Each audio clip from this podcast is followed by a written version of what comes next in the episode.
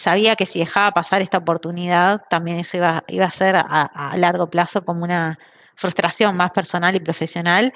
Y dije, no, mi bebé va, va a ser más feliz con una madre que lo probó, ¿no? Que lo intentó. Y eso fue como lo que me dio toda la fuerza para decir, bueno, se pueden hacer las dos cosas. Hola, soy Alex Galvez y esto es Fundadores, el podcast donde me dedico a tener conversaciones con fundadores de startups latinoamericanas para deconstruir sus experiencias, su historia, sus errores, sus aciertos y así encontrar los aprendizajes, herramientas e inspiración que tú puedas aplicar en tu día a día. Bienvenido. Hoy estoy con Elena Poliblanc, cofundadora y Chief Product Officer en Mendel, una solución para gestionar los gastos empresariales que incluye una tarjeta corporativa. Hablamos de cómo descubrió producto y por qué se enamoró de hacer eso, su cambio del mundo corporativo al mundo del emprendimiento. También hablamos de su decisión de emprender al mismo tiempo que quedaba embarazada y cómo logró hacer las dos cosas al mismo tiempo, cosa que me parece más que increíble. Gracias a Hernán Corral y a Franco Forte por ayudarme con las buenas preguntas. Y gracias también a los que nos han puesto 5 estrellas en Spotify. Si no lo has hecho, te pido si te tomas 3 minutos para hacerlo. En serio me ayudas mucho a subir en los rankings y así llegar a más personas. Ahora sí, Espero que disfrute esta plática tanto como yo. Elena, bienvenida a Fundadores. Hola Alex, ¿qué tal? ¿Cómo estás? Muchas gracias por la invitación. La verdad que haber escuchado bastante tu podcast es un orgullo estar aquí, conocerte y conversar un poco acerca de, qué es esto de emprender. Gracias a ti. La verdad es que es un honor tenerte por acá. Me gustaría entender primero de tu historia cómo pasaste de pues del mundo corporativo un poquito al mundo más en tecnología. Tú originalmente trabajabas en una aerolínea que es pues, bastante corporativo, ¿no? Uy, qué buena historia porque creo que es un poco de esas historias de carrera, ¿no? Que todos los puntos al final se terminan uniendo, pero como tú dices, empecé mis prácticas cuando estaba en el último año de la universidad, yo estudié ingeniería industrial y la verdad que era una excelente propuesta, una gran empresa, LAN, para trabajar en ese momento en Argentina y no dudé en sumarme. Siempre me gustó mucho la parte de turismo y de viajes también y me pareció en ese momento una gran idea cuando no sabía muy bien por dónde empezar, ¿no? Luego de, la carrera y ver tantas posibilidades. Y la verdad que fue una gran experiencia. Creo que mm, participé de LAN en un momento que fue como de éxito, sobre todo en la oficina de Argentina, que trabajamos mucho con el equipo de Chile eh, en un contexto donde había profesionales muy bien formados y muy buen clima laboral. Y mm, creo que ahí di como los primeros pasos en entender una organización, en entender la complejidad de las decisiones, ¿no? del impacto en, los usuarios. Tuve la gran fortuna de sumarme al equipo de la TAMPAS, que era el programa de fidelización de LAN en ese momento, y era un equipo pequeñito, entonces creo que ahí tuve unos primeros acercamientos a cómo emprender dentro de una gran organización y tuve un montón de aprendizajes y sobre todo tuve algunos acercamientos a lo que era el, área de desarrollo de productos digitales, que en ese momento ni siquiera se llamaba así. Yo trabajaba en todo el equipo de alianzas comerciales para crear oportunidades para todo el canje de millas. Y creo que ahí tuve los primeros acercamientos a trabajar con equipos de tecnología, era todo con una agencia externa, pero mi rol en ese momento, mi desafío era ver cómo encontrar cuáles eran las mejores oportunidades de canje, cómo hacer que los usuarios canjeen más, cómo hacer que podamos tener una propuesta de supply interesante, ¿no? Para que esas métricas se muevan. Y como te decía, creo que ahí fue lo primero que, me acerqué al mundo de tecnología con un catálogo digital, donde era como un e-commerce, solo que se gestionaba con, con millas. Tuve, bueno, la gran fortuna en ese momento LAN empezó a, tener algunos cambios como de estructura, con la fusión con TAM. Yo estaba también recién recibida con, muchas ganas, con mucho hambre de, crecer y de, estar en un contexto de, expansión, ¿no? de, crecimiento tanto de la compañía como más bien en lo personal. Y me surgieron dos oportunidades. En ese momento fue una gran decisión de carrera. Estuve en proceso para una gran consultora Bain Company y en paralelo a Mercado Libre. Tuve la gran fortuna en Mercado Libre de conocer a una persona del equipo de recursos humanos que se llama Victoria Grela, que me acuerdo como si fuera hoy, que ella me entrevistó y me preguntó qué te gusta hacer. Súper joven, sin demasiada experiencia, y yo le contaba todo esto que me había parecido muy interesante, poder ver un producto de punta a punta, ¿no? Estar yo con, con poca experiencia decidiendo qué ofrecerle a los, a los clientes, dónde estaban las mejores oportunidades. Era como un proyectito dentro de una gran organización donde veía el impacto muy cercano y donde estaba construyendo. Y bueno, al contarle esto, ella fue que me dijo como, qué bueno creo que puede haber como mucha asociación con los roles de producto que tenemos y tenemos una búsqueda en el equipo de Mercado Pago. Y empezaron el proceso de entrevistas y sin darme cuenta, la verdad que todas las personas que había conocido, que en ese momento me habían entrevistado, bueno, ella, Hernán, que después fue mi jefe durante mucho tiempo, y Paula, la verdad que vi una organización con una cultura que, nada, no entendía ni qué era, ni qué hacía producto, no entendía ni qué estaba haciendo demasiado mercado pago, en ese momento era muy poco conocido había muy poca marca empleadora de Mercado Libre en general en Argentina y realmente me invitaron a unirme y fue como, sí, quiero estar con estas personas y quiero compartir mi día a día y aprender de ellos. Entonces tomé esa decisión y así fue como llegué a Mercado Libre, que también una gran corporación, o sea, lejos en ese momento todavía de, ser un emprendimiento, pero sí con una cultura de trabajo que creo que me formó y me dio un montón de herramientas para hoy en día estar haciendo mi propia compañía y sobre todo esto, ¿no? En producto, en un momento donde todavía en Latinoamérica no se hablaba demasiado del área, no había escuelas de producto, no había tantas best practices por todos lados dando vuelta. Y ahí me formé haciendo, o sea, básicamente era tener desafíos. En ese momento a mí me habían contratado para todo el área de desarrollar el negocio y las tarjetas de mercado pago para la región. Y no teníamos equipo de desarrollo, no teníamos equipo de UX, o sea, partí como desde cero realmente, trabajando muy de cerca, sobre todo con Hernán Corral, que él tenía esta visión y que de hecho había sido muy gracioso, que fue su tesis de la maestría, este negocio de, gift cards en ese momento. Y bueno, yo fui un poco la persona contratada para hacer que eso suceda y estuvo buenísimo, sobre todo esa etapa como muy, muy emprendedora del Mercado Pago. Paso a paso fuimos logrando las cosas, desde tener equipo de tecnología, tener equipo de UX, poder hacer crecer esos negocios. Nos encontramos con un montón de paredes y dificultades que fuimos salteando. Y creo que fue muy importante ese, ese contexto, ¿no? De, de, poder estar en una compañía que ya desde ese momento hacía productos con dinámicas y metodologías world class, ¿no? Entonces, me formé mucho de ver, de imitar, de ver cómo se resolvían problemas. Y luego tuve algunas posibilidades de, de capacitarme tal vez más concretas como un viaje que hice a, estudiar en Nielsen toda la metodología UX, que eso también fue algo muy, muy valioso para mí. Luego también con mi MBA, creo que ahí pude profesionalizar un montón de cosas que había aprendido más en la práctica y que con un poco de estructura y de academia me empoderaron bastante a estructurar ¿no? esas cuestiones y a llevarlo hacia metodologías más que a, a la práctica. Bueno, luego me fui a Naranja X a trabajar en otra que era una gran corporación, pero un equipo mucho más pequeño. En ese momento éramos 100 personas. Antes de que entres en Naranja X, me comentabas todo esto del proyecto de, gift cards, que qué interesante que desde LAN empezaste a trabajar pues un poquito en, en, producto, ¿no? Y luego ya te, pues en Mercado Libre profesionalizaste más, ¿no? Viendo producto y viendo esta parte. ¿Qué aprendizajes te quedas de, pues, de haber llevado estos productos en Mercado Libre, que es una super empresa? Uy, qué buena pregunta. La verdad que los aprendizajes fueron un montón, un montón.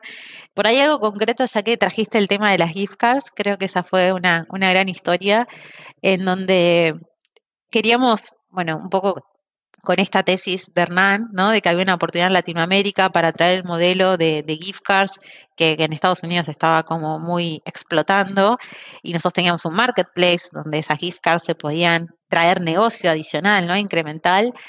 La verdad me pareció una gran, una gran idea. Dimos un montón de pasos para tener gift cards en Argentina, en Brasil, en México, un producto muy regulado, o sea, con mucha complejidad donde armamos, me acuerdo en ese momento, áreas hasta de compliance, donde no las había, porque el negocio este nos lo requería. Y finalmente fue un producto que no, no tuvo éxito, no tuvo el éxito, creo, necesario ¿no? para la expectativa ¿no? en Mercado Libre de que este equipo de desarrolladores de tecnología, donde podía sacar como otro retorno ¿no? de la inversión, Y eso fue un aprendizaje gigante porque empezamos por ahí con un montón de entusiasmo y fue darnos un poco contra la pared en ver que no performaba la región, ni siquiera, digamos, tal vez el marketplace estaba listo para, para ese negocio y para traer los resultados que se esperaban. Entonces fue como un momento donde recalculamos. Es más, me acuerdo una charla súper difícil donde casi nos quedamos sin equipo de, de, tecnología en el squad que llevamos toda la parte de tarjetas, porque obviamente hacía mucho más sentido en ese momento invertir en hacer otros productos como créditos que eran mucho más rentables y que tenían un montón de impacto. Y fue como, ok, danos un, un trimestre más de ver este equipo cómo lo podemos reformular. Y ahí fue que, que pudimos cambiar ese foco muy rápido, aunque era un producto que nos tenía súper motivados, que el darnos cuenta que por ahí no iba a, a, estar la oportunidad. Y así fue como nos metimos mucho más con foco y profundidad a desarrollar la tarjeta prepaga, que es la tarjeta que hoy en día está muy asociada a la, a la wallet de Mercado Pago, que son tarjetas según el país, tienen distintas marcas, Visa, Mastercard, pero funcionan de manera internacional y asociados en ese momento en algo que parecía como una locura a la aplicación directamente. O sea, no había que hacer nada desde la experiencia, sino vos tenías plata en tu cuenta digital y con la tarjeta podías ir a cualquier comercio, usarla y hasta retirar efectivo en terminales ATM. Entonces, parecía algo como que ahora lo pienso y digo, ¿cómo no lo empujamos antes? ¿no? O sea, realmente había un montón de sinergia con todo lo que iba a venir después en Mercado Pago, de tanto foco en la parte de los pagos fuera de la plataforma, ¿no? Y fuera del e-commerce. Y bueno, ese recálculo nos dio un montón de aprendizajes, ¿no? De poder escuchar, de poder tener feedback de otras áreas, incluso de nuestros líderes, de tener como muy presente siempre esto de el retorno que, que tenemos que esperar ¿no? Y, y, siempre pensar en grande lo que se puede crear con un equipo de tecnología world class, ¿no? Entonces, creo que esa fue una, un gran aprendizaje. Pudimos recalcular, pudimos poner foco en otra cosa, que en ese momento la compañía parecía no ser tan estratégico tampoco, pero con un montón de entusiasmo, eh, de a poco fuimos logrando, lanzamos esas tarjetas, en, sobre todo en Brasil y en Argentina, y los resultados vinieron muy rápido. Pasamos eso, de cero a tener 5 millones de tarjetas emitidas en un año, números que realmente para, para ese momento de mercado libre eh, tenían mucho sentido y que las gift cards no habían llegado ni, ni, ni, cerca, ¿no? Entonces, creo que ese fue una, un gran aprendizaje como en equipo, ¿no? Y con un liderazgo también que aporte desde la estrategia, pudimos tomar una buena decisión, ¿no? De, de recalcular y de cambiar. Sí, ¿Y, ¿Y, cuál fue el siguiente paso en tu carrera después de esto? Me comentabas que pues cuando te uniste a, Naranja X.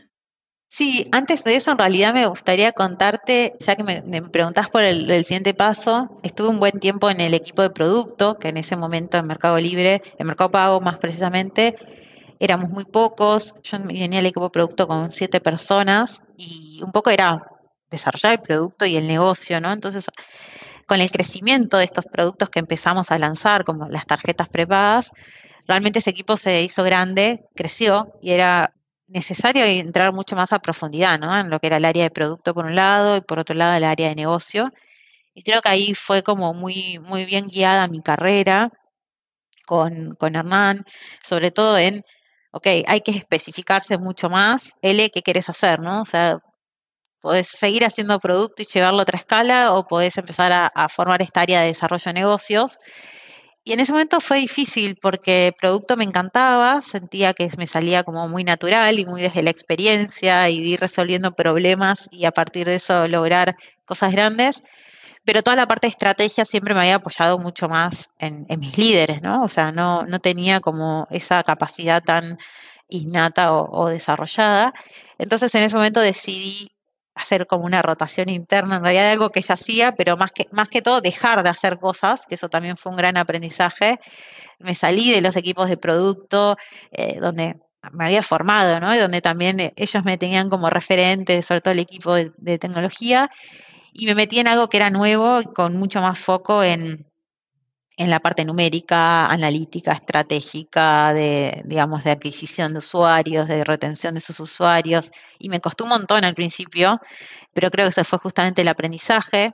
Luego de eso tuve la oportunidad de rotar a otro negocio dentro del mercado pago, donde el producto o el negocio era muy importante para, para la compañía, entonces ahí también pude ver esta área de desarrollo de negocios como mucho más agresiva, mucho más impactando ¿no? en, en, las decisiones de la compañía a largo plazo.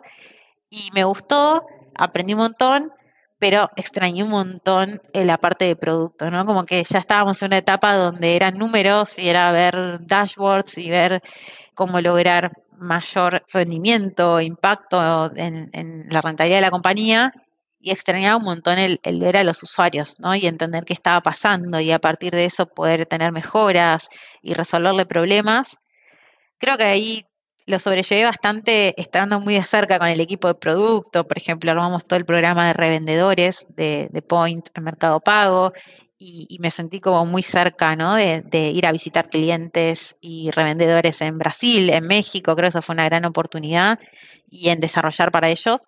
Pero de vuelta, esa fue una experiencia que me hizo dar cuenta que lo mío era el producto y, lo que me apasionaba y lo que llevaba a que mi día a día sea feliz era estar resolviendo esos problemas y que si bien la parte numérica, analítica, la había súper preparado en mi carrera y había tenido estas experiencias, extrañaba mucho eso. Y en eso fue que Hernán me dice, Hernán se había ido a, a Naranja X como CPO, que es Naranja X es una fintech que en ese momento estaban haciendo eh, como una extensión de un banco muy grande en Argentina. Y era la oportunidad de armar una fintech desde cero. Y ahí la oportunidad fue poder liderar todo el producto. Y, y la verdad que fue una decisión súper difícil. No fue para nada trivial para mí pero me animaba mucho esto, ¿no? De, poder ver el impacto, de poder estar en un equipo más pequeño, ¿no? Donde las decisiones podían ser bastante más amplias y no tan específicas y de poder hacer cosas desde, desde cero, ¿no? Creo que eso fue algo que, siempre me caracterizó, que, me gusta mucho y me genera pasión. Y bueno, así fue mi, paso a, a, Naranja X, este rol de head de producto, donde creo que ahí reconfirmé dos cosas primero que el producto me encanta y segundo que tenía incluso desde las corporaciones, ¿no? Como empezamos la charla, yo vengo de ese mundo, de, empresas que, terminaron siendo bastante grandes, como LAN o, Mercado Libre, y, realmente el cambio a algo más pequeño fue algo que me, renovó, me puso en foco y en eje a mí a poder enfocarme mucho más en hacer, en agregar valor, en ejecutar, en lograr cosas muy visibles y ahí tuve la gran oportunidad también de tener como toda una parte de management más estresada, ¿no? Como me pasé ahí a tener un equipo, a liderar un equipo de 20 personas, viendo el roadmap de toda la compañía, desde el back office para atender las consultas de nuestros usuarios, hasta poder pasar por un proceso de autorización del Banco Central para poder operar como banco, hasta poder lanzar un nuevo dispositivo para cobro de, de pequeños comercios, volver a hacer otra tarjeta, ¿no? Con mucho más impulso y con los aprendizajes que ya tenía. Entonces, creo que, sin dudas la experiencia de, Naranja X fue un trampolín para reconfirmarme a mí y darme a mí muchas herramientas y sobre todo creer en mí, en que podía emprender, que podía estar en una fase sin tanta estructura, las decisiones las podía tomar, donde podía construir con mis compañeros y donde no había nada, con una idea y con la capacidad de poder armar buenos equipos, hacerlo suceder. Así que creo que ese fue un poco mi pasaje ¿no? del mundo corporativo a la parte del emprendedurismo, donde no fue de un día a otro, donde fueron procesos, donde fueron momentos buenos, momentos malos, pero siempre conectando con eso que, entendiendo un poco a través de las experiencias, que era lo que me hacía más feliz, ¿no? Y cómo era yo y cómo me iba a encontrar con, con mi día a día del trabajo. Y un poquito, háblame del debate en tu cabeza cuando te sumaste a, Naranja X, que es pues sumarte, como dices, a crear algo de cero, ¿no? Veniendo de, empresas grandes, con estructuras mucho más grandes, ¿cómo era esto de pues, empezar algo de, cero? Bueno, fue algo que, me entusiasmó un montón. La verdad que, nunca sentí en esa decisión en sí miedo, ¿no? Por ir a algo más pequeño. Como que sentía que, que al mundo corporativo me había ido muy bien, la verdad que soy una, una agradecida por las carreras que, que, pude hacer, por las oportunidades que tuve y por incluso en el mundo corporativo la, la oportunidad de hacer cosas interesantes que tuve. Creo que fui muy afortunada en, vivir esas etapas. Entonces, no sentí miedo en el sentido de que sabía que sí quería volver a una gran corporación, lo iba a poder hacer, que incluso iba a poder hacer una oportunidad de ganar mucha más visibilidad de qué cosas había en otros lugares, de conocer otros entornos de personas, otras redes diferentes a las que ya tenía que ya había construido durante cuatro años y medio que estuve en Meli y un año y medio en, en Latam. Entonces, no, no, creo que fue eso, como mucho entusiasmo por probarme en un contexto nuevo y volver a esa fase de hoja en blanco que para mí en Mercado Libre había sido espectacular. O sea, extrañaba mucho esa etapa donde éramos muy pocos, nos conocíamos, teníamos relaciones también personales con nuestros compañeros más allá del trabajo. Las decisiones estaban en un llamado de teléfono, era cuestión de ponernos de acuerdo y hacer que las cosas pasen. Entonces, creo que, conectar con que esa había sido una parte muy buena de mi carrera hizo que el paso a algo más pequeño y sin tanto renombre sea más fácil. Y creo que del otro lado también, ¿no? El, tener por ahí algo que falta un poco de contexto es que hice el cambio Naranja X en un momento donde allá estaba Hernán, que era una persona que conocía un montón, que tenía un montón de confianza, eh, Agustina en el área de recursos humanos, Gastón, lo poco que lo había conocido en las entrevistas, la verdad que me había parecido una persona con la que quería compartir mis días. Entonces creo que las personas también hicieron que, que ese cambio sea con más, más simple. Sí, claro, con un equipo que, ya conoces, que ya has trabajado juntos, que confías y que sabes que van a hacer cosas increíbles, pues, se vuelve eh, mucho más fácil. Y un poquito ya tenías ahí como el gusanito de emprender, o cómo fue esta parte y después cómo conociste a tus cofundadores. A ver, creo que el gusanito de emprender no estuvo siempre en mí. Por ahí venía de familia mucho más tradicional, más conservadora, ¿no? Donde el trabajo era visto como una forma para vivir y no mucho más. Creo que en ese sentido el bichito emprendedor lo incorporé mucho de mi esposo, Franco, que él desde que nació creo que sabe que, quiere tener su propia compañía y, y, es un emprendedor donde es muy difícil que haya otras posibilidades. Entonces, a partir de él, sobre todo, conocí más personas que se dedicaban a trabajar de otra manera, mismo él, pero mismo el entorno también de amigos, etcétera, que fuimos haciendo, el hecho de emprenderismo estaba como una posibilidad, ¿no? Que creo que eso es algo importante porque muchas veces cuando se trabaja en una gran corporación se ve como algo lejano, ¿no? Como algo que solo algunas personas lo pueden hacer, algo muy difícil, ¿no? Como que se tienen que, que dar muchas variables y creo que gracias un poco a él y al entorno de donde él estaba trabajando, eso fue siempre una posibilidad. Em, creo que, que, que a partir de eso siempre supe que me podía ir bien emprendiendo, porque yo siempre trabajé en las grandes compañías con ese espíritu, ¿no? O sea, nunca lo viví como un trabajo, sino que para mí era muy importante agregar valor, tener resultados, ver al usuario contento, que le habíamos teniendo impacto, ¿no? Que le habíamos cambiado la vida en algunos sentidos a esas personas. Entonces, nunca me sentí como una empleada más, ¿no? O sea, realmente siempre lo viví como si ese negocio fuera mío. Y eso era algo que, que lo hacía naturalmente, a veces me frustraba con algunas cosas porque daba mucho, pero por suerte estuve en compañías donde eso siempre tuvo un lugar.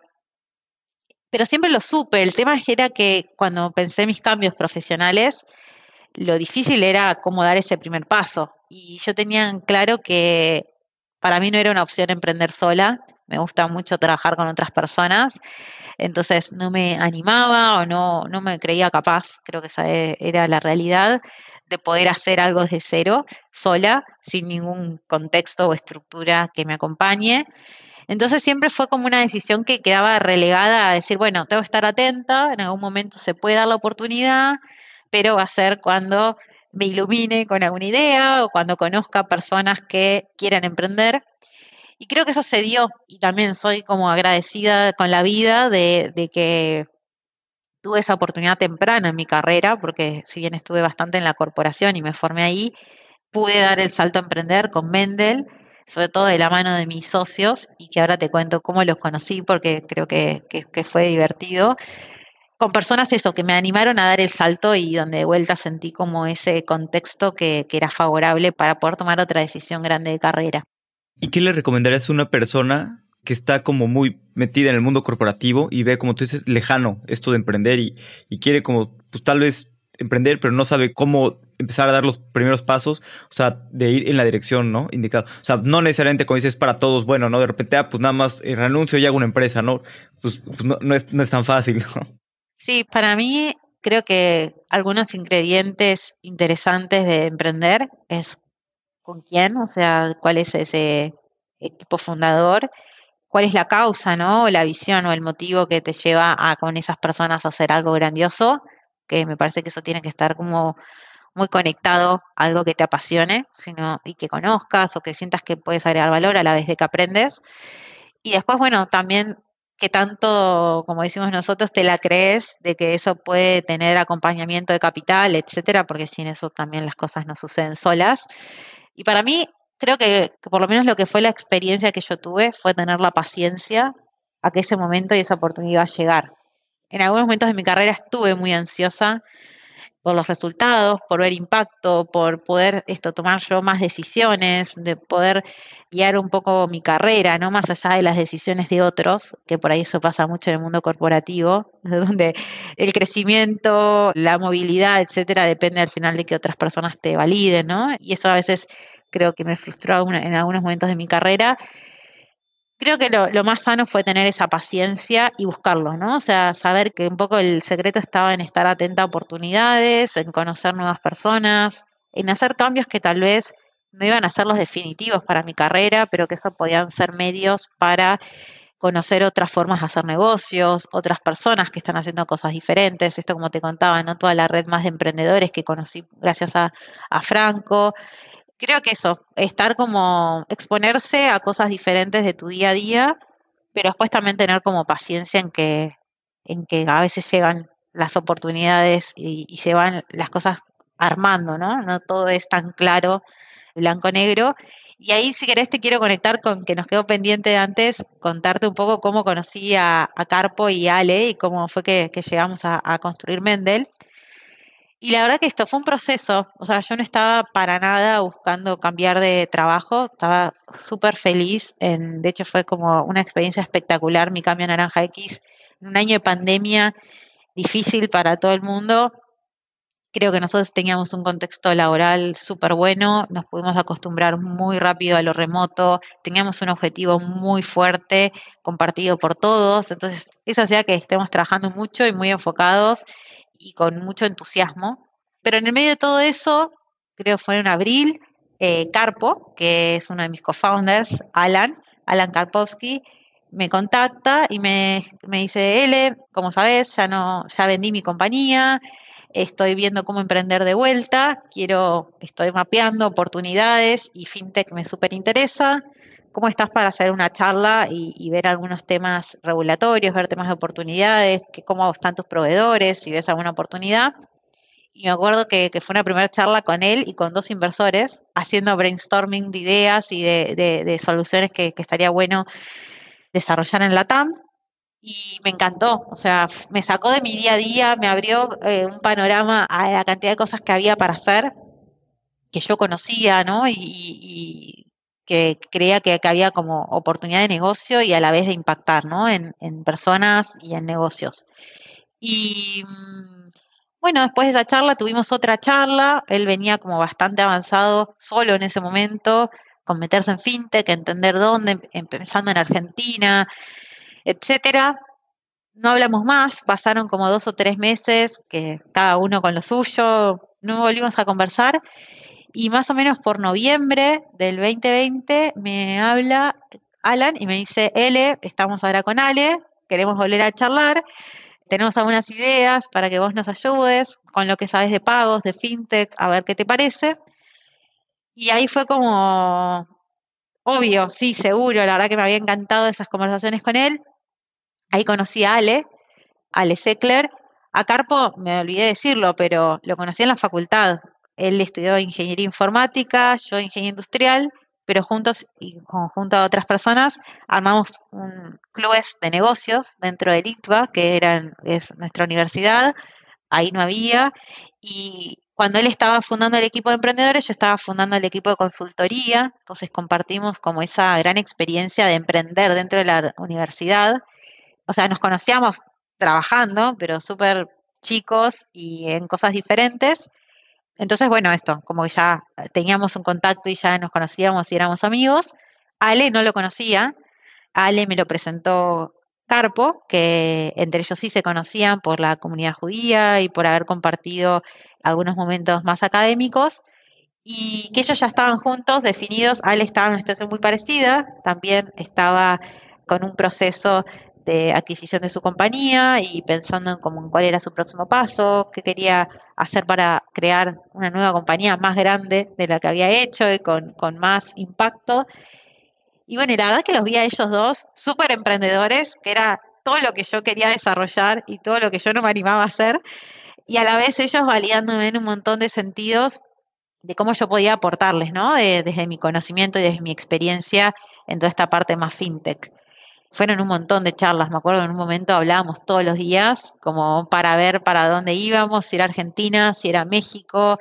Yo con mi otro trabajo súper metida hasta que esto realmente sea una opción, ¿no? Como que todavía estaba todo un proceso muy, muy básico, ¿no? No sabíamos ni qué íbamos a hacer.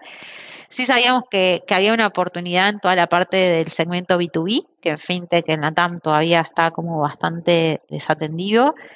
Ellos, a la vez, Alan y Ale, tienen mucha experiencia en esa parte porque sus emprendimientos vendían soluciones a grandes compañías. Entonces, cada uno con mil, mil quinientos empresas, clientes, realmente había ahí para, una oportunidad para jugar en sus fortalezas. Y después, bueno, toda la parte fintech, que venía a ser yo la que tenía un poco más de conocimiento, y a la vez el segmento corporativo desde adentro, ¿no? Creo que la experiencia de haber trabajado en grandes compañías también me hizo ver un poco los dolores que esas compañías tienen o las oportunidades que había. Y bueno, a partir de todo eso fue que terminamos definiendo que era una empresa fintech, B2B, enfocada en, en los grandes clientes y que íbamos a resolver en principio los pagos corporativos, sobre todo en lo que es la parte de reportes de viajes y reportes de colaboradores junto con el medio de pago, ¿no? Que es la tarjeta corporativa de crédito que lanzamos.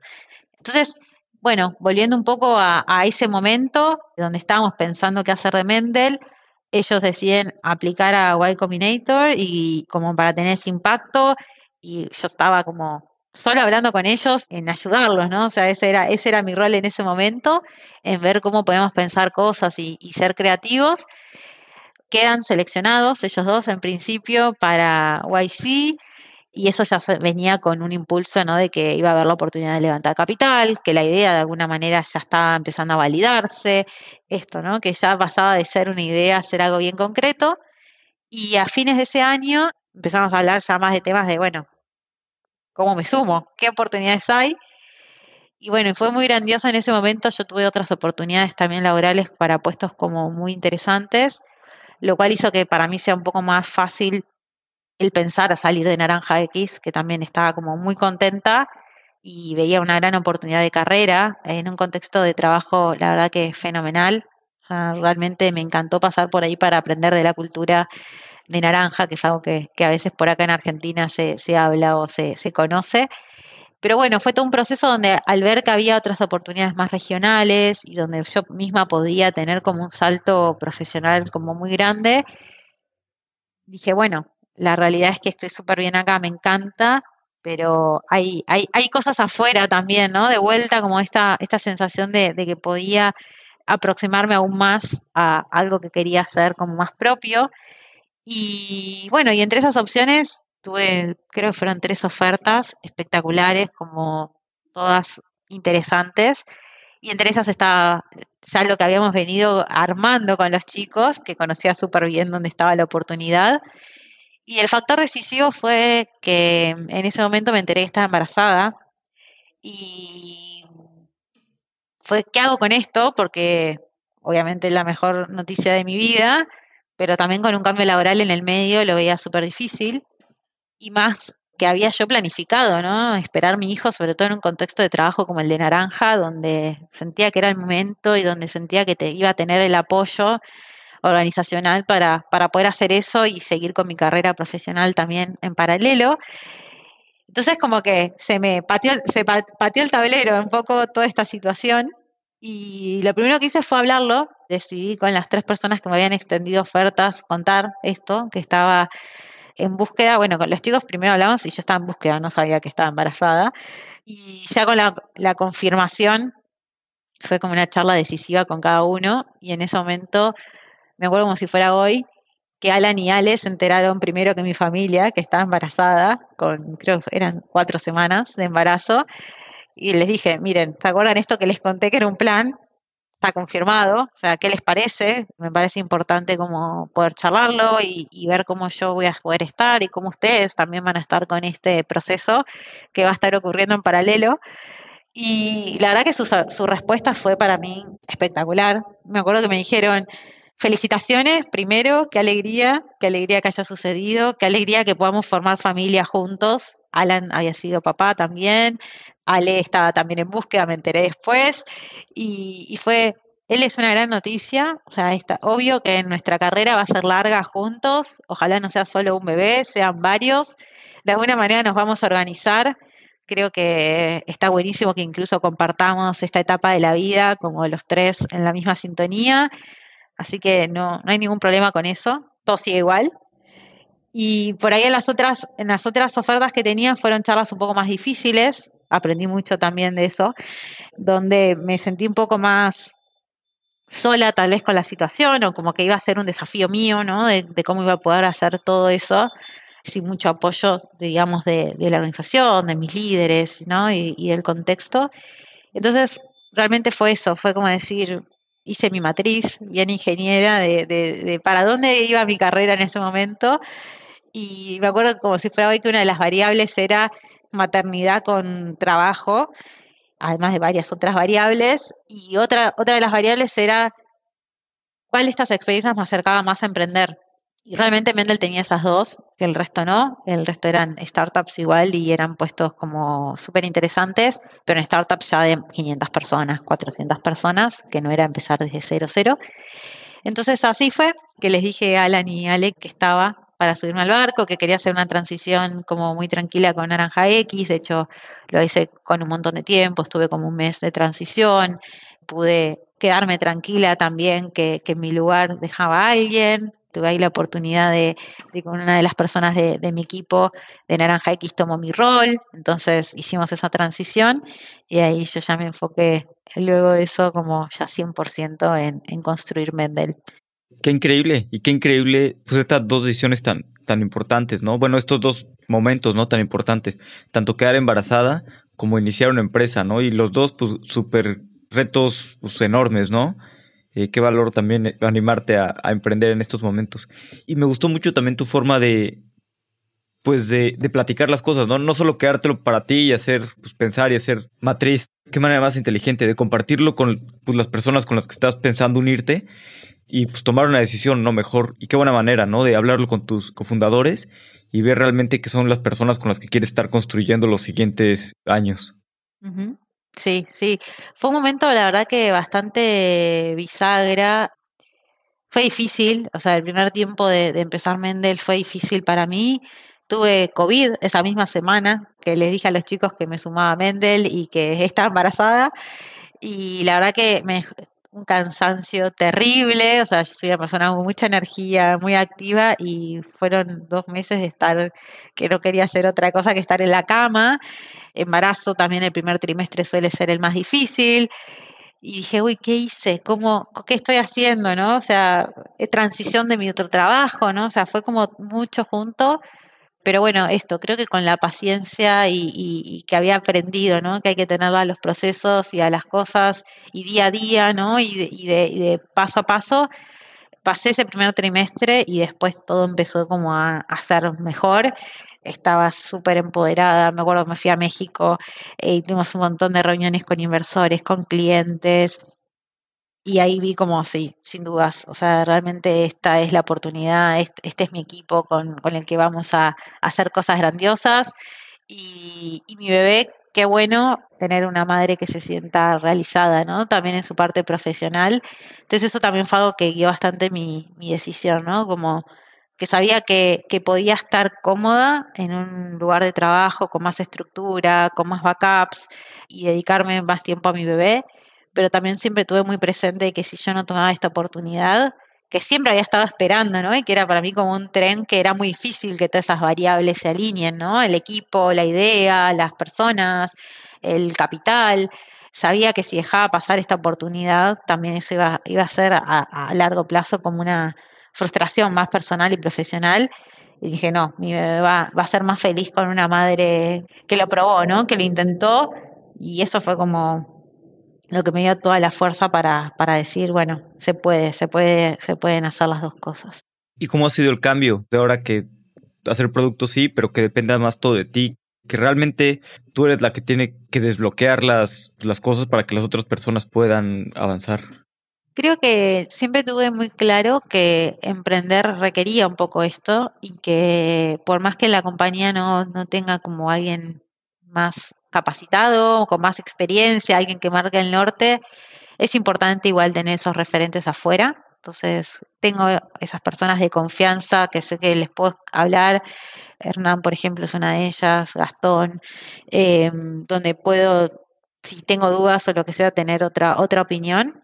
Y después tengo muy claro, y esto es algo que aprendí en Mercado Libre, que a veces las decisiones no están en una sola persona, que si no es muy importante como reagruparse, mostrar esta vulnerabilidad en algún sentido, ¿no? De decir, mira, la verdad es que no sé para dónde va, el usuario me está pidiendo esto, veo que la competencia está haciendo esto otro, pensémoslo entre varias personas y es algo que hago, que suelo hacer bastante. Me gusta que también esas decisiones involucrarlos a mis co-founders, a David, que es el country manager de, de México de Mendel, que tiene un montón de experiencia en pagos.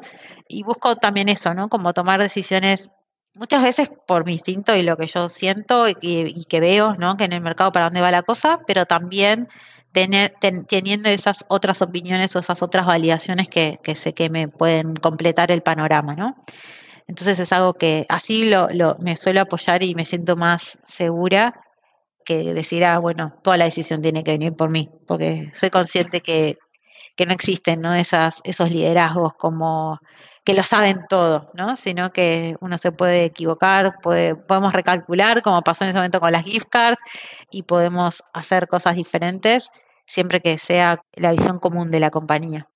¿Y cuál es tu proceso para tomar decisiones? O sea, traer a las otras personas y, y además de eso, ¿cómo haces toda esta parte o para enfocarte nada más en, en un tema? Uy, qué buena pregunta. Cuando suele estar como un poco confundida o, que no sé muy bien para dónde va la cosa.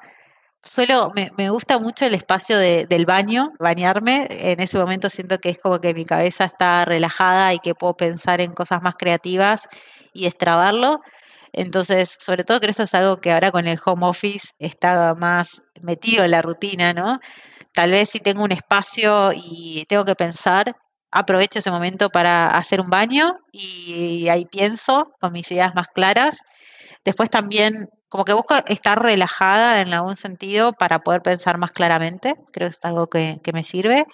Y después esto también como abrir el juego, ¿no? Así como lo hice con el tema de mi embarazo, que sentí que no era una decisión para tomar sola, creo que así también lo hago con, con otros temas más técnicos, ¿no? Más concretos en lo laboral el buscar otras opiniones, el abrir el juego, como sé que eso es muy enriquecedor. Totalmente. ¿Y cómo es la parte familiar? Ahorita que ya nació tu hijo, y qué padre que tanto tu esposo como tú sean emprendedores, eh, pues sus empresas están creciendo, pero también me imagino que ambos tienen mucha presión, ¿no? De emprender y, y de toda esta parte. Sí. La verdad que los dos trabajamos muchas horas y eso es un problema a resolver que, creo que, tuvimos también mucha fortuna y muy agradecidos de, de, haber conocido una persona magnífica que cuida a nuestro bebé, está todo el día con nosotros y con él. Y la verdad que eso nos da un montón de tranquilidad de que nosotros podemos estar haciendo otras cosas y que él está igualmente desarrollado, él está muy bien acompañado, muy bien cuidado. Así que eso fue un proceso que incluso ya viendo esto, como que, que, quería volver a trabajar y que la carga de, la, de, trabajo no iba a ser reducida ni nada de eso, Franco me ayudó mucho en ese proceso de, de buscar una persona y, y, conocimos esto, una persona que, que tiene como un propósito muy grande en aprender, en prepararse y que un poco Félix, que es nuestro hijo, sea como su escuela para luego ella poder armar una guardería y dedicarse a eso, a emprender en eso. Entonces estamos como muy tranquilos de que él está con una persona que, que tiene también como mucha intención ¿no? en, en, aprender y en cuidarlo de la mejor manera y ayudarlo en su desarrollo. Y mm, creo que eso es una herramienta fundamental. De hecho, no sé, ahora nos fuimos a México hace un mes y fue el primer viaje con él. dije, ¿cómo va a ser esto? Porque nada, el ir a México a trabajar, nosotros ahora estamos viviendo en Argentina temporalmente, nos estamos próximos a mudar ya a México, pero bueno, fue todo un proceso también de decisión en ese sentido, porque el viajar por una semana o dos semanas intensísimas, ¿no? Aprovechar la agenda, a ver personas, implicaba todo el día el dejarlo con alguien en México que no, no tenemos familia. Y bueno, el hecho esto de que incluso Celeste, que es su, su niñera, nos acompañe, eh, de estar tranquilos que ella ya lo conoce, etcétera, fue como una gran herramienta. Entonces, te diría que uno de los recursos fundamentales es pedir ayuda o tener ayuda. Creo que eso para una mujer sobre todo es fundamental, no solo con niños, sino también con muchos temas de, de la casa, etcétera, el poder enfocar el tiempo ¿no? en el trabajo implica apagarse en otras cosas y pedir ayuda creo que es uno de los mejores consejos que a mí alguna vez alguien me dio. Y después esto, tratar de mantenerlo simple, ¿no? O sea, para nosotros el hecho de mm, viajar, la verdad que es complejo porque es una dinámica pesada, entonces bueno, eso también nos llevó a tomar la decisión de mudarnos y de estar los dos en México y por ahí resignar un poco de la parte familiar o, cambiar ¿no? la forma en que, va a ser las reuniones familiares por algo que nos haga un poco más simple nuestro día a día, digamos, y ya instalados en, el lugar donde trabajamos, ¿no? Entonces eso también fueron todos como decisiones que por suerte creo eso que, que es, es una ventaja, ¿no? Que Franco sea emprendedor también, porque estamos los dos en igual de situaciones, nos, nos turnamos, nos organizamos, nos apoyamos tengo una reunión y mi reunión no es más ni menos importante que la tuya y, los dos somos equipo. Y creo que eso fue fundamental. O sea, los dos encontramos una niñera, los dos decidimos irnos, los dos decidimos mudarnos en pos de, poder como también de tener este desarrollo más profesional, ¿no? Cada uno en sus empresas diferentes. Sí, qué bueno, qué, padre. Y qué bueno que se mudan a México. Así tenemos que armar un, asado para que, Obvio, conocernos en persona. Sí, sí, sí, la verdad que estamos súper entusiasmados y ya viene siendo de vuelta como una situación, un proceso donde el año pasado, incluso embarazada, estuve más tiempo en México que en Argentina. Entonces, cada vez que vamos ya conocemos más gente, más amigos, sabemos dónde nos gustaría vivir, qué tipo de lugar, dónde queremos de alguna manera tener nuestras oficinas, o sea, un montón de cuestiones donde ya México es más nuestra casa que, Argentina creo que ahora el cambio es ver dónde hacemos bases, ¿no? A diferencia de decir, bueno, nos vamos para allá y no, no volvemos más, sino es eso, es más, dónde queremos hacer base para después tener más flexibilidad. Un gran país, un gran país. Cada vez que vamos nos sentimos más a gusto en las personas hermosas, muy amables, muy abiertos para extranjeros. Así que sí, creo que va a ser una gran experiencia el estar allá más tiempo también todavía. Sí, qué bueno. Lo bueno es que Franco debe ser bueno buscando departamentos. Ay, sí, ahora estamos en esa etapa difícil, a la distancia. Tenemos ahí algunos agentes de Mugafy, que es la empresa de mi esposo, ayudándonos. Y bueno, eso, sobre todo sabiendo que también hay varias opciones y que no todo es tan grave como parece, ¿no? Que, que podemos, estamos pensando ahora en llegar, alquilar algo temporario y después ya buscar nuestra casa definitiva. Pero bueno, en eso también me ayuda mucho Franco a mantenerlo simple, ¿no? Porque yo, por ahí tiendo a pensar en todo lo, lo complejo, difícil y a veces es, bueno, todo se resuelve, todo se acomoda con el tiempo, ¿no? Y, y vivir un poco más liviano está bueno. Totalmente, sí, de acuerdo. Más liviano es mejor. Sí. Vamos a pasar a la última parte, que es la serie de preguntas de reflexión. Las preguntas son cortas, las respuestas como tú quieras. Bueno, dale. ¿Cuáles son los libros que más te gusta recomendar? A ver, primero quiero ser súper sincera en que no soy gran lectora, creo que soy mucho más de hacer y, de escuchar y de juntarme con gente y, de tener más esa parte social y así aprender que desde los libros. De hecho, no sé, por ejemplo, hice un MBA ahora y me encantó la dinámica de casos, o sea, el poder pensar en situaciones reales fue algo que me, me pareció espectacular. Pero si tendría que decir un libro que me gustó, creo que, que fue Good to Great, que fue un libro que leí estando en Mercado Libre, que me lo regaló Franco, de hecho, y que fue como un poco el pilar de ponerle orden o conceptualizar, mejor dicho, em, muchas ideas, ¿no? De cosas que yo veía y que estaba viviendo, ¿no? En una compañía que buscaba, ¿no? Ese crecimiento y esa excelencia. Y sobre todo lo recomiendo porque esto, me dio como algunas herramientas desde lo teórico de decir, ok, esto está buenísimo, es diferente a lo que pensaba y, está validado por grandes compañías, ¿no? Creo que una de esas es un cambio de mindset total en, por ahí lo que se suele hacer en compañías más tradicionales, que es buscar primero a las personas que quieres tener en tu empresa, en tu equipo, y luego ver dónde juegas mejor, dónde puedes sacar el, mayor valor de esa persona y, el mayor impacto. Y eso para mí fue un cambio de mindset, como sumemos gente y, y, que después van a ir tomando diferentes lugares en el avión en vuelo.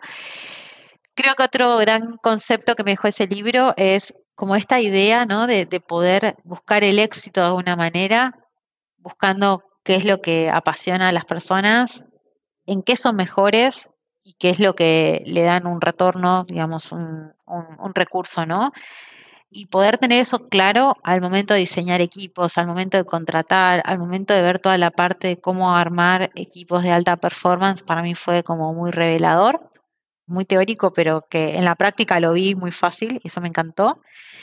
Y después algo como muy concreto que, que también habla un poco el libro, que es de Flywheel, que es como esta idea de que pequeñas iniciativas sumadas generan un efecto multiplicador, ¿no? Un efecto que es como, el libro le llama, recuerdo algo así como, se genera un interés compuesto, ¿no? Como las pequeñas decisiones o el día a día al final contribuyen a armar algo muy grande en el tiempo, ¿no? Entonces creo que eso también conectando con, con el espíritu emprendedor fue algo que, que pude como visualizar, ponerlo en práctica y, tener esa confianza, ¿no? De, que el esfuerzo, la perseverancia y la resiliencia, ¿no? De las pequeñas cositas que se nos van presentando al final son los que generan grandes cosas. Totalmente. ¿Qué creencia o hábito has cambiado en los últimos cinco años que ha mejorado drásticamente tu vida? Yo era una persona muy ansiosa, siempre fui como muy preocupada en hacer las cosas rápido, en crecer rápido, en que el producto salga rápido y, eso me llevaba un montón de estrés porque a veces las cosas no salen así como uno las planifica y como las quiere. Y creo que ahí tuve como un gran aprendizaje en, en aprender a tener un poco de paciencia, de confiar más en los procesos, de disfrutar también el camino, ¿no? Y que creo que, que, a veces es una frase muy trillada, ¿no? Esto disfrutar el camino y cuando estás ahí en el medio de la turbulencia que te lo digan como que no, no, no contribuye mucho, pero sí creo que, que pude, y, gracias a, en ese momento me acuerdo que, que, con una compañera de trabajo empezamos a hacer una meditación, que era en grupo, etcétera, que me pareció muy, muy interesante, pude conectarme con otras cosas y por ahí esto, estar más centrada, eh, desarrollar también la paciencia como una habilidad que, que a veces es importante ayudaron a contrarrestar toda esa ansiedad que a veces no era productiva, ¿no? O sea, aprendí eso como a veces hay ansiedades productivas, le llamo yo, ese es mi, mi, mi, concepto, que te ayudan a hacer las cosas mejores, más rápido y hacer algo que no puede esperar a mañana valga la pena, pero también entender cuáles son las otras cosas que sí pueden esperar a mañana, ¿no? Y que simplemente es uno como con una ansiedad demasiado eufórica que, que quiere que todo suceda ya. Y eso es algo que me ayuda incluso a, producto, ¿no? Cuando hablamos de priorizar y de, decidir, ¿no? Como que hoy y qué puedo esperar, me, cambió mucho el paradigma. ¿Hay algún punto de inflexión en tu vida que haya cambiado la forma en la que piensas?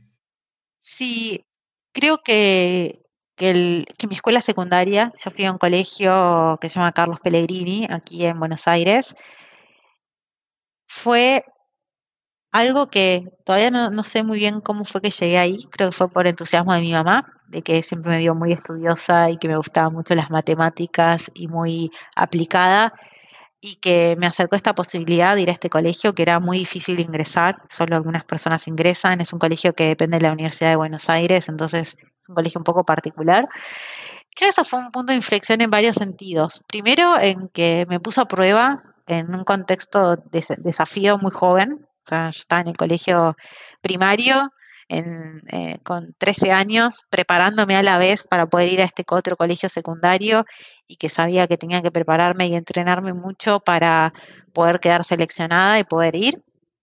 Entonces eso me formó ¿no? en, esa cultura más del esfuerzo ¿no? y, de, de darlo todo Y después creo que otra cosa que, que fue muy importante fue la gente con la que me rodeé, ¿no? Creo que, que es un colegio muy particular en el sentido que llega gente de lugares muy diferentes, con inclinaciones profesionales muy diferentes, es un colegio comercial, pero de alguna manera estaba muy metida la política, el arte, otras cuestiones que me parece que me dieron como un panorama un poco más amplio de las posibilidades, ¿no? de las diferentes personalidades, de las distintas motivaciones que las personas tienen y poder convivir con eso todos los días creo que, fue algo que me formó y me dio como mucho contexto a, después poder trabajar con personas diferentes. Hoy en día tengo amigos que están haciendo cosas muy diferentes a las que hago yo y tener como esos pies en la tierra creo que es algo que me sirve un montón.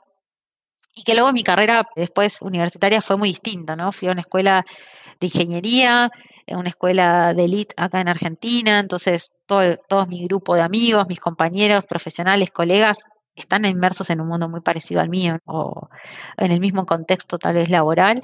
Entonces, siempre es algo que me, me da como ese contrapeso, ¿no? Conectar con lo que fue el colegio. Además de que me dio la posibilidad, creo, de estar hoy donde estoy, porque fui seleccionada mejor alumna, mejor promedio de toda esa, de toda esa comisión, eran como 500 alumnos, y sin saberlo, eso después me dio la posibilidad de estudiar en esta universidad privada totalmente becada, entonces creo que sin dudas haber estado en ese momento, en ese colegio, fue algo que, marcó después mis siguientes pasos.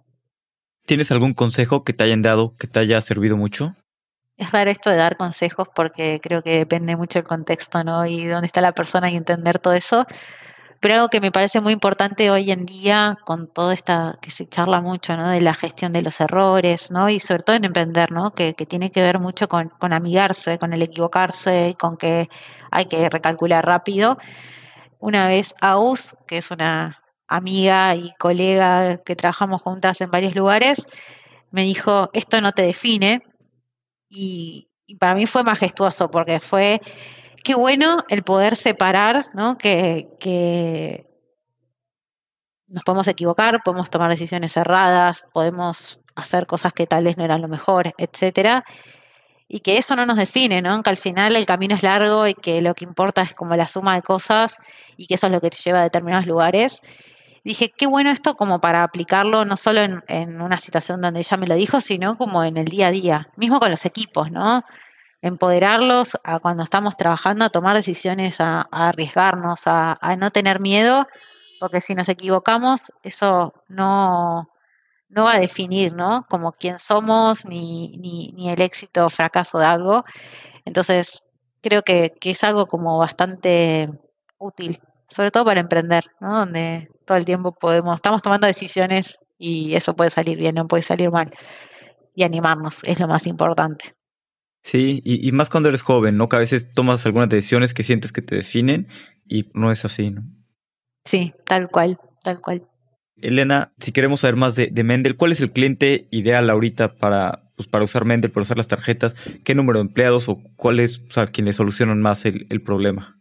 Bien, estamos 100% enfocados en grandes corporativos, es decir, empresas que tengan más de 500 empleados y procesos en el área de finanzas bastante robustos, porque justamente con nuestra solución lo que queremos es ayudarlos a gestionar el dinero y las complejidades y la burocracia que esas áreas tienen y que hoy todavía la modernización no ha llegado o, la transformación digital. Entonces, diría empresas que tengan un caudal de pagos y de movimientos económico-financiero grandes para que cobre sentido toda nuestra plataforma y las herramientas que podemos darles para eficientizar tiempos, costos y procesos internos.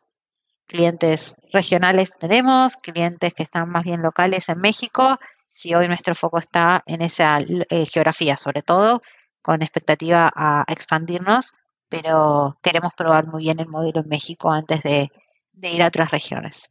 Y si alguien quiere probar Mendel o quiere pues, hablar contigo, ¿cuál es la mejor manera de contactar a Mendel, de contactarte a ti? Perfecto, a ver, mendel.com es el lugar donde pueden tener más información de lo que estamos haciendo. Ahí pueden agendar una demo y cualquier persona de nuestro equipo va a estar feliz de reservar un espacio para tener una conversación. Y después desde ya me pueden contactar por LinkedIn, por Twitter. Mi LinkedIn es Elena Poliblanc, como lo van a ver seguro en el nombre del episodio. Ahí está mi número de teléfono público, me pueden escribir por WhatsApp o me pueden mandar un mail sin ningún problema y me encantaría eso, saber si, si podemos ayudar a más empresas a transformar el área de finanzas. Realmente me, me apasiona ese propósito. Sí, totalmente. Creo que resuelven un, un súper problema y además, pues si tienen problemas con el producto, te pueden mandar el feedback. No, no es cierto, no es cierto. Sí, seguro, ¿eh? seguro, seguro. Me la paso hablando con clientes y, y, sobre todo también con nuestro equipo de Customer Experience, que, que, ellos son los mejores como para estar muy, muy cerca y ayudarnos a ver dónde están los problemas o las oportunidades continuamente para iterar y, y agregar más valor. Elena, muchas gracias por tu tiempo. La verdad es que me la pasé increíble conociendo más, más de ti, más de tu historia. Súper inspirador, sobre todo pues haberte lanzado a emprender y, a tener un hijo, ¿no? Al mismo tiempo. sí, la verdad que, no sé, para mí no es algo tan majestuoso, o sea, lo, lo, pude atravesar, así que cualquier persona lo puede, lo puede hacer, pero sí siento que es algo que, que tal vez, como venían siendo los negocios, es algo que no ocurre tal vez tan abiertamente, ¿no? O tan fácil pero se puede. Así que ese es como mi principal mensaje, mientras que uno se lo proponga y es algo que, que yo lo quise lograr, ¿no? Y, creo que eso fue como el motor suficiente para, para poder hacerlo, es posible.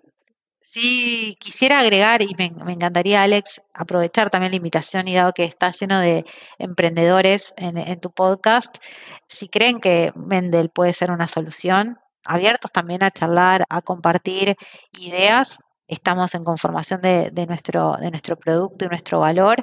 Hoy somos una plataforma tecnológica, un software as a service para el área de finanzas, junto con medios de pago que ayudan a estas grandes empresas a poder hacer los pagos de manera más eficiente.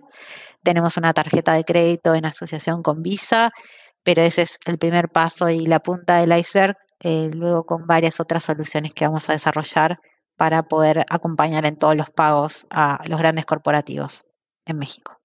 Totalmente, y me va a emocionar mucho verlos eh, construir a lo largo de, de estos años. Gracias, muchas gracias Alex. Me inspiró mucho la historia de Elena. La competencia entre este tipo de productos se está poniendo muy interesante. Como siempre, muchas gracias por escuchar. Estamos a escasos episodios de llegar al número 100 y espero poder armar una sorpresa muy especial.